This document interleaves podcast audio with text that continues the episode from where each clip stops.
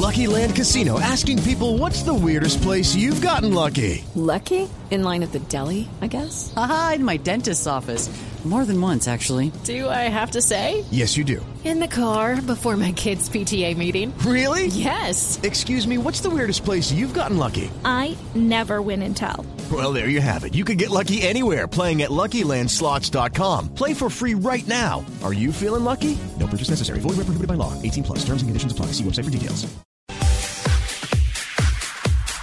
Dos de la tarde, 57 minutos. Seguimos en Blog Deportivo a través de Blue Radio y BlueRadio.com. Ronda de noticias a esta hora de la tarde.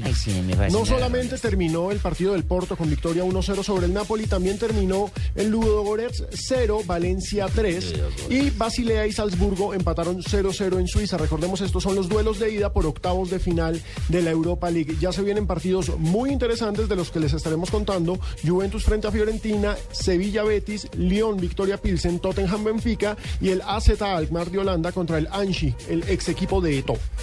El jugador portugués Cristiano Ronaldo confirmó que pagará el dinero de una operación de un niño español que sufre displasia cortical, una enfermedad que le produce unos 30 ataques epilépticos al día. La operación tiene un valor de 60 mil euros. Cristiano se enteró del caso porque le pidieron una, una camiseta para ser subastada.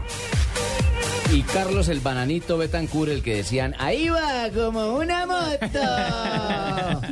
Ganó la quinta fracción de la París-Niza. Ahora está a cinco segundos del líder, el británico Geraint Thomas. Betancur es cuarto.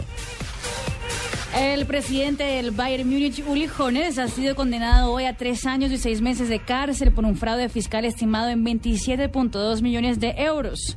Eso fue informado hoy por la audiencia provincial de Múnich tras un proceso que duró cuatro días. La fiscalía había pedido eh, cinco años, pero después las dos partes co- eh, consiguieron el acuerdo de tres años y seis meses de cárcel. Y el campeón del mundo, Martín Emilio Cosiche, Co- Cochise. Rodríguez. Martín Emilio Cochise bien- Rodríguez Bien importante. A fue ver, atropellado. Fue atropellado. para que no se distraiga. Repítala. Martín Emilio Cochise Rodríguez fue atropellado esta mañana en su entrenamiento diario. Él todos los días sale a montar en su bicicleta. Fue atropellado por una motocicleta en la ciudad de Medellín. Ya está fuera de peligro, pero los médicos dicen que de pronto tiene que ser operado por problemas en la cadera. Sí, señor. y- Hombre, vamos a estar muy pendientes, pajarito, eh, don. Nelson, perdón, Claro. eh, del tema Cochise. Sí, señor. Porque Y- es un símbolo, es un símbolo de nuestro deporte. Y el Once Caldas empató como local 0 por 0 frente a la Equidad en el fútbol profesional colombiano la noche anterior. Mientras que Itagüí en casa, las Águilas Doradas perdieron 1-2 frente a Alianza Petrolera.